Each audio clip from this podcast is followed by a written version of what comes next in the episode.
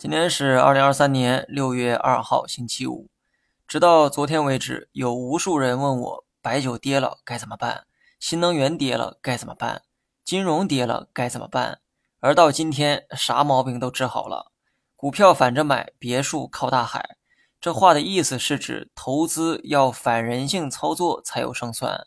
在行情最火的时候，要懂得居安思危；在行情最差的时候，敢于险中求富。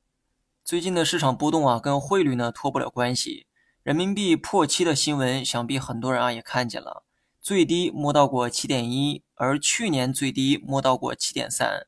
纵观过去十多年的走势，人民币在七点一到七点三之间是底部区域，跌到该区域之后都出现了反弹，而股市也相继出现了反弹。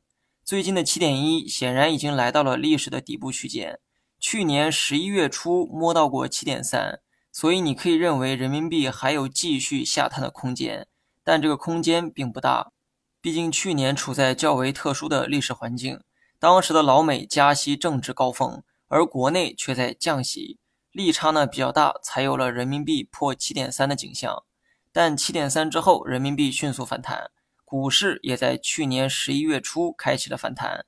那么根据以上的规律，你可以认为目前的股市也处在历史底部区间。或许还有调整，甚至还有低点，但放长周期去看，三一六八点附近成为底部的概率啊比较大。至于具体该怎么做，就看你们自己了。好了，以上全部内容，下期同一时间再见。